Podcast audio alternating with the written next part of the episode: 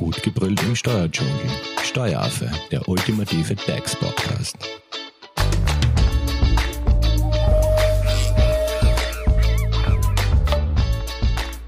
Hallo und herzlich willkommen beim Steueraffen. Die Covid-19-Impfung ist ja derzeit nicht nur in den Medien ein ständiger Begleiter, sondern auch in der Arbeitswelt. Seitdem in Österreich gegen Corona geimpft wird, tauchen unzählige Fragen rund um das Thema Impfung auf. Fragen gibt es allerdings nicht nur hinsichtlich der Wirkung und der Nebenwirkungen, wann geimpft wird und ob wohl ausreichend Impfstoff vorhanden ist, sondern auch, ob Menschen verpflichtet werden können, sich impfen zu lassen, etwa durch den Arbeitgeber bzw. durch die Arbeitgeberin. In der Arbeitswelt ist daher immer wieder die Rede von Impfpflicht oder sogar vom Impfzwang. Und dabei stellen sich uns jetzt unterschiedliche Fragen, wie eben beispielsweise, gibt es in Österreich eine generelle Impfpflicht für Arbeitnehmer? Können Arbeitgeber oder Arbeitgeberinnen ihre Mitarbeiterinnen und Mitarbeiter zur Covid-19-Impfung verpflichten? Muss der Dienstnehmer bzw. die Dienstnehmerin seinen Impfstatus bekannt geben? Und die wichtigste aller Fragen, droht eine Kündigung, wenn man die Impfung verweigert? Und in dieser Podcast-Folge lassen wir eben die häufigsten Fragen rund um die Covid-19-Impfung aus arbeitsrechtlicher Sicht von unserer Expertin Magister Jessica Garamani-Hofer beantworten. Sie ist Arbeitsrechtsjuristin und Personalmanagementleiterin bei der Hofer Leitinger Steuerberatung. Hallo Jessica. Hallo Simone. Jessica, Impfung. Äh, darf jetzt der Dienstgeber seine Dienstnehmer bzw. Stellenbewerber nach deren Impfstatus fragen? Also da ist es so, dass Fragen nach dem Gesundheits Zustand sind immer dann zulässig, wenn der Arbeitgeber ein berechtigtes Interesse an dieser Information hat. Dem entgegenstehen ja die Persönlichkeitsrechte des Arbeitnehmers, also dass er das sozusagen nicht sagen möchte.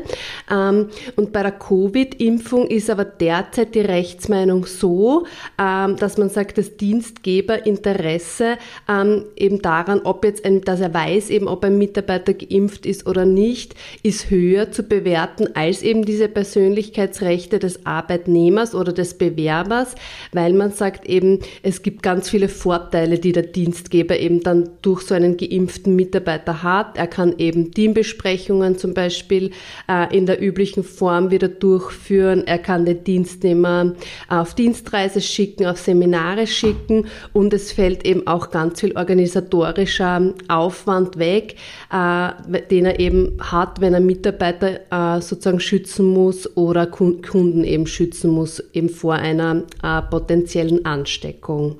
Mhm. Und du hast gesagt, es gibt eben auch Kriterien dafür, dass eben ein Dienstgeber also dieses berechtigt große Interesse äh, daran hat, eben zu wissen, ob der Dienstnehmer jetzt geimpft ist oder nicht. Was wären so Kriterien?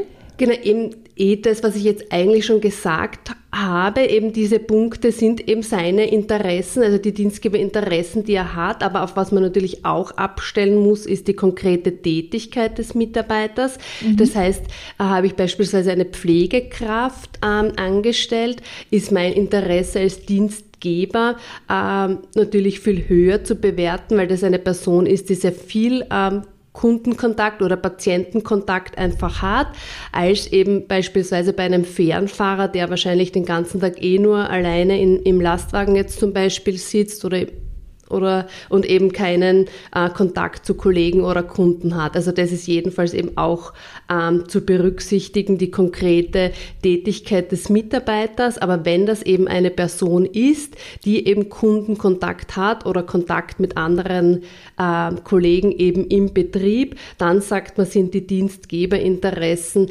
aus diesen genannten Gründen eben Besprechungen, Dienstreisen etc. höher zu bewerten als die Persönlichkeitsrechte des Arbeitnehmers. Also um die Frage zu beantworten, wäre das dann ja, die Frage nach dem Impfstatus ist quasi dann ist zulässig. Grund, also nach derzeitigem Stand wird es eher so sein, dass es zulässig ist, genau. Mhm. Jessica, muss jetzt der Dienstnehmer bzw. die Dienstnehmerin die Frage nach seinem Impfstatus wahrheitsgemäß beantworten? Weil man könnte ja auch sagen, ja, bin geimpft, obwohl man es gar nicht ist. Oder man, wenn man da jetzt nicht den Impfpass vorweisen müsste, Genau. Ja, es ist eben grundsätzlich so, dass wenn der Arbeitgeber oder der potenzielle Arbeitgeber mich beim Bewerbungsgespräch etwas fragt, was sozusagen nicht zulässig ist, dann hat der Bewerber sozusagen ein Recht auf Lüge. Das heißt, er muss diese Frage äh, nicht wahrheitsgemäß beantworten oder eben gar nicht beantworten. Das sind zum Beispiel Fragen, ob äh, ich ein Kind noch bekommen möchte oder ob ich behindert bin. Das wäre eben keinesfalls zulässig. Und bei der Impfung gehen wir eben derzeit davon aus, dass es eine rechtlich zulässige Frage ist und daher vom Bewerber oder vom Mitarbeiter eben auch beantwortet werden muss und zwar wahrheitsgemäß beantwortet werden muss und machte eben bewusste Falschangaben, dann kann eben eine Entlassung die Folge sein. Mhm. Ähm, wie schaut es jetzt aus? Also wir, ich habe es in meiner Einleitung schon kurz thematisiert. Kann jetzt der Dienstgeber bzw. die Dienstgeberin auch darauf bestehen, dass sich der Mitarbeiter, die Mitarbeiterin impfen lässt? Ja, da gibt es derzeit eben ein ganz klares Nein. Also der Arbeitgeber kann seine Mitarbeiter nicht einseitig dazu verpflichten, eben sich impfen zu lassen, weil es einfach keine gesetzliche Impfpflicht derzeit gibt. Also ganz es, unabhängig von der Tätigkeit, also auch äh, Krankenhauspersonal genau, muss sich nicht impfen lassen. Genau, solange es eben vom Gesetz her keine Verpflichtung gibt, sich impfen zu lassen, kann auch der Arbeitgeber das nicht anordnen. Aber es wird sehr wahrscheinlich kommen, dass es für gewisse gewisse Berufsgruppen eine Impfpflicht geben wird. Und dann wird natürlich der Arbeitgeber das äh, sehr wohl anordnen können, sage ich jetzt einmal. Mhm. Ähm, könnte der Arbeitgeber oder die Arbeitgeberin äh, quasi diese Anordnung auf die Impfung auch im Dienstvertrag reinschreiben? So quasi, weil den muss ja der Mitarbeiter, die Mitarbeiterin unterschreiben Genau. Und da könnte es ja anordnen, ja. oder? Also ich kann natürlich mit meinem Mitarbeiter jederzeit eine Vereinbarung darüber treffen, dass ich eben äh, den Mitarbeiter sozusagen impfen lässt und das kann ich eben auch schon im Dienstvertrag machen. Also es ist sehr wohl möglich, dass ich in den Dienstvertrag eben aufnehme, dass sich der Mitarbeiter eben bis zu einem bestimmten Zeitpunkt sozusagen impfen lässt. Und da kommen wir dann auch später noch dazu, was natürlich auch möglich ist, sind so Anreize zu schaffen. Ja, das wäre jetzt immer eine nächste Frage Frage. Das heißt, darf ein Dienstgeber, eine Dienstgeberin Anreize schaffen, damit sich ähm, die Mitarbeiter impfen lassen? Und was wären jetzt so Anreize? Genau, also Anreizsysteme sind jedenfalls zulässig. Das heißt, ich kann Mitarbeitern, die sich eben impfen lassen, Prämien zahlen, ich kann zusätzliche Urlaubstage gewähren. Das ist jedenfalls in Ordnung. Das Einzige, wo man wo sozusagen jetzt schon Stimmen, äh, sozusagen Rechtsmeinungen dazu gibt, ist, ähm, dass man sagt, wenn es dann Mitarbeiter gibt, die sich jetzt aus gesundheitlichen Gründen oder möglicherweise aus ähm, religiösen Gründen sozusagen nicht impfen lassen können oder dürfen, äh, dass man denen dann möglicherweise eben diese Prämien auch zahlen muss. Also nur als das heißt, äh, das wäre sonst so ein Diskriminierungsgrund oder? Genau, das heißt Differenzierungsverbot im Arbeitsrecht, genau. Mhm. Und kommen wir jetzt zur Rolle des Betriebsrats, weil in vielen Unternehmen spielt ja der Betriebsrat auch eine, oder übernimmt der Betriebsrat eine wichtige Position. Welche Rechte hat jetzt der Betriebsrat und um die Corona-Impfung? Ja, das sind insbesondere Auskunftsrechte und Anhörungsrechte und Beratungsrechte, die der Betriebsrat da hat. Ähm, was es eben möglicherweise auch einmal geben wird, sind so Abfragen des Impfstatuses. Da wird ja auch schon darüber diskutiert. Und da sagt man, dass wenn das ein Arbeitgeber sozusagen einführen möchte, also eben generell den Impfstatus von seinen Mitarbeitern abfragen will, wäre das beispielsweise eine Maßnahme, die jedenfalls ähm, Betrieb, also wo der Betriebsrat jedenfalls seine Zustimmung ähm, geben müsste. Das wäre dann eben ansonsten rechtswidrig. Solch so eine Maßnahme. Okay, also das heißt, so eine verpflichtete Abfrage des Impfstatus ähm, genau. geht so von sich aus einmal nicht. Genau. Was machen jetzt Unternehmen, die keinen Betriebsrat haben? Dann wäre es immer vereint, also dann sind es grundsätzlich, also wenn man davon eben spricht, ob der Betriebsrat zu etwas zustimmen muss oder nicht, das wäre dann eben in Betrieben, wo es keinen Betriebsrat gibt, wäre dann das immer Vereinbarungssache mit dem einzelnen Mitarbeiter. Mhm. Jessica, äh, Thema Homeoffice ist ja im letzten Jahr ganz, ganz wichtig geworden. Jetzt dazu vielleicht auch eine Frage, kann jetzt der Dienstgeber, die Dienstgeberin für die Rückkehr des Mitarbeiters, der Mitarbeiterin aus dem Homeoffice ins Büro ähm, die Bedingung stellen, sich impfen zu lassen. So quasi, dass der Mitarbeiter, die Mitarbeiterin impfen, also geimpft werden muss? Ja, da ist es, ähm, da kommt im Wesentlichen, sage ich jetzt einmal, auf die Vereinbarung eben an, die ich mit dem Mitarbeiter getroffen habe, weil ich habe ja auch niemanden einseitig grundsätzlich ins Homeoffice schicken äh, können und da gibt's sehr wahrscheinlich eine Vereinbarung, die eben diesem Homeoffice zugrunde liegt und die müsste man da in erster Linie einmal prüfen. Aber ist es ein Mitarbeiter, der dauerhaft sozusagen im, im Homeoffice war oder dauerhaft ins Homeoffice ähm, versetzt worden ist, dann gilt auch für die Rückkehr sozusagen an den Arbeitsplatz wieder, ähm, dass es ein Vereinbarungsgebot sozusagen dazu gibt. Also ich muss es vereinbaren mit dem Arbeitgeber oder der Arbeitgeber mit mir als Mitarbeiter.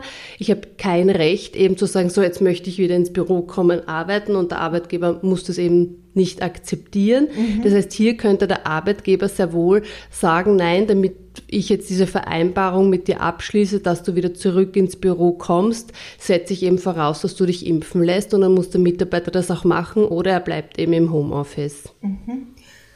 Ähm, ein wichtiger Themenbereich ist ja auch immer das Thema der Kosten, Kostentragung, ja. Entgeltvorzahlung.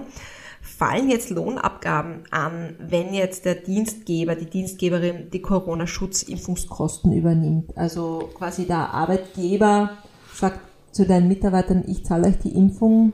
Ist da irgendwie Sachbezug oder so dann Nein, das ist da kein Thema. Das heißt, wenn, derzeit ist es ja so, dass die Kosten für die Impfung ohnehin von der öffentlichen Hand ähm, getragen werden. Also die ist ja im Moment äh, kostenlos.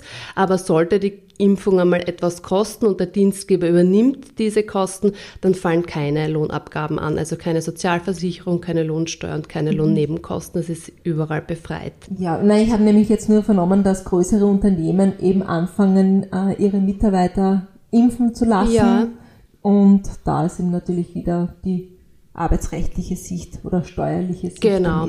Derzeit gibt es sogar ähm, von der ABS Fördermöglichkeiten für Arbeitgeber. Also die, obwohl keine Kosten wahrscheinlich entstehen, werden Arbeitgeber sogar gefördert, wenn sie eben diese, wenn sie mhm. Impfkampagnen sozusagen in ihren Betrieben durchführen. Okay, also wenn da Interesse steht, glaube ich, da sollte man sich am besten gleich direkt mit dir dann in Verbindung setzen. Ja, gerne.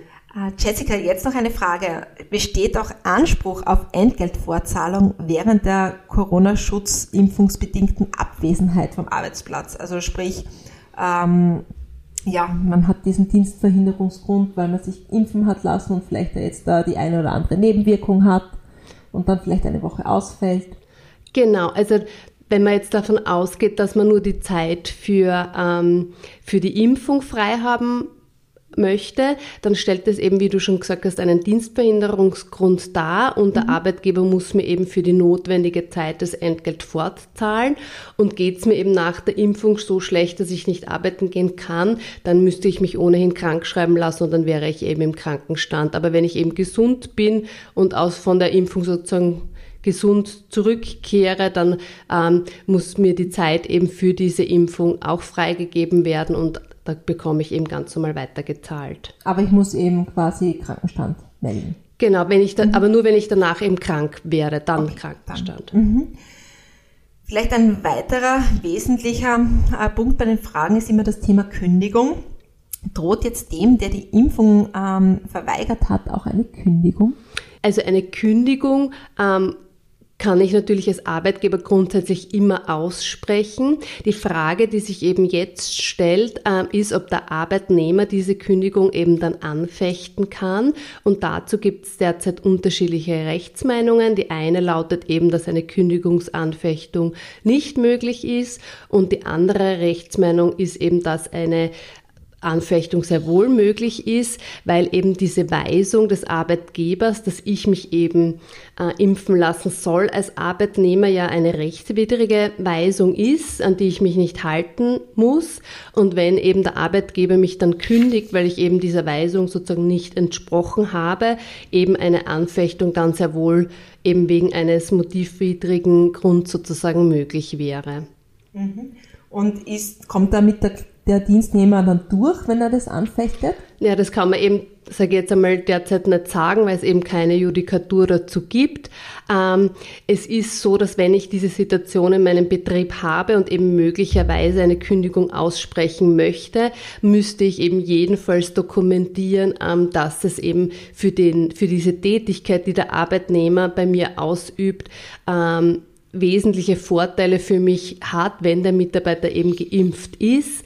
Ähm, dann sollte ich sicher auch nachweisen, dass es eben nicht möglich ist, äh, da andere Schutzmaßnahmen zu treffen und dass es keinen anderen Arbeitsplatz für diesen Mitarbeiter gibt. Dann kann man davon ausgehen, dass diese Kündigungsanfechtung sozusagen ins Leere geht. Äh, wenn ich das nicht, wenn ich solche objektiven äh, Gründe sozusagen nicht nachweisen kann, ist es sehr kann schon wahrscheinlich, sage ich jetzt einmal, dass ein Mitarbeiter mit so einer Anfechtung sozusagen durchkommen kann, mhm. möglicherweise. Ähm, Jessica, eine weitere Frage. Ist jetzt eine Änderungskündigung, ähm, wo eben diese Corona-Schutzimpfung als Bedingung für eine Weiterbeschäftigung ähm, unabdingbar ist, möglich? Da gibt es auch unterschiedliche Rechtsmeinungen dazu. Äh, eher geht da die Tendenz in die Richtung, dass es nicht zulässig ist. Sehr wohl, sagt man aber, wird es zulässig sein, dass ich zu dem Bewerber sage, also du bist jetzt gekündigt und die Kündigung nehme ich nur dann zurück, wenn du dich entweder impfen lässt oder ich deine Arbeitsbedingungen entsprechend ändere. Da komme ich auch später noch einmal kurz dazu, dass der Mitarbeiter eben dann zustimmt, dass der Arbeitsplatz entsprechend geändert wird oder er einfach versetzt wird an einen anderen Dienstort zum Beispiel. Mhm. Das wäre jetzt eben eine nächste Frage gewesen, quasi welche Alternativen kann der Dienstgeber, die Dienstgeberin für den die Impfung verweigernden Mitarbeiter quasi vorschlagen?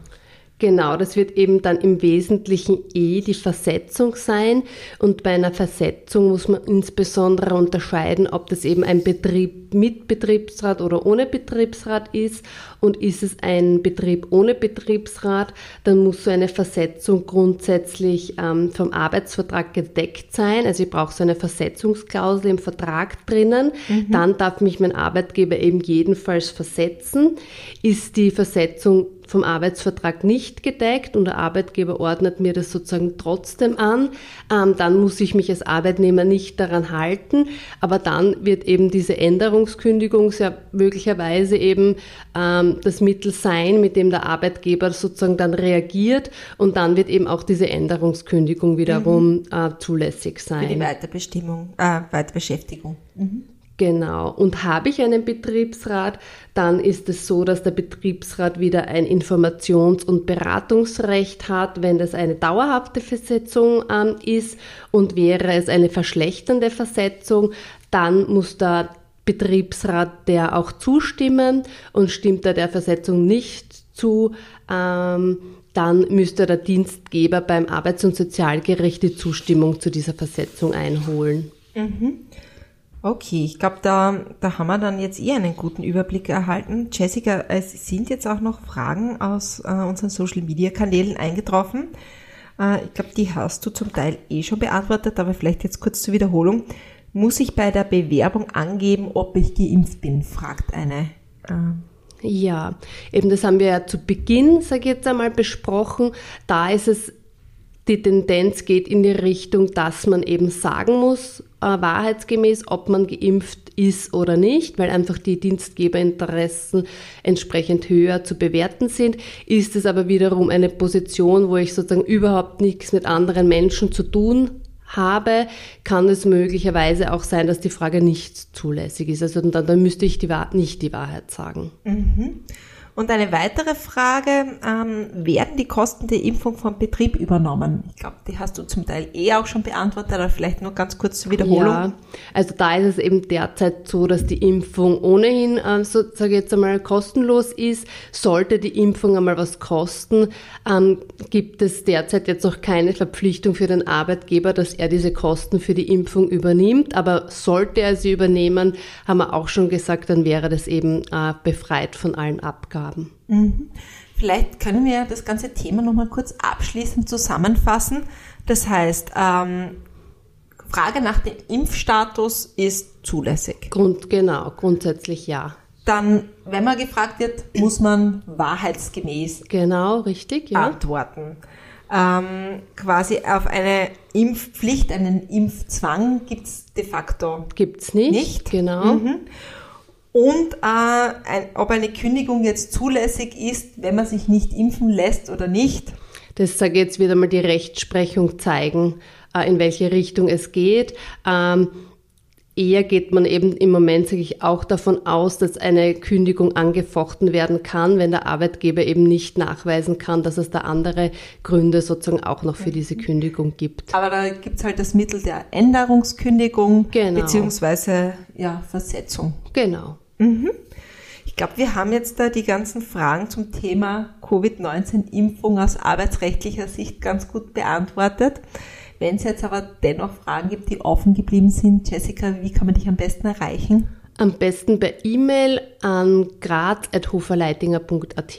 Perfekt. Und was ich mitbekommen habe, ihr informiert auf der Website hoferleitinger.at auch immer über aktuelle Genau. arbeitsrechtliche Bedingungen rund Genau. um die Impfung.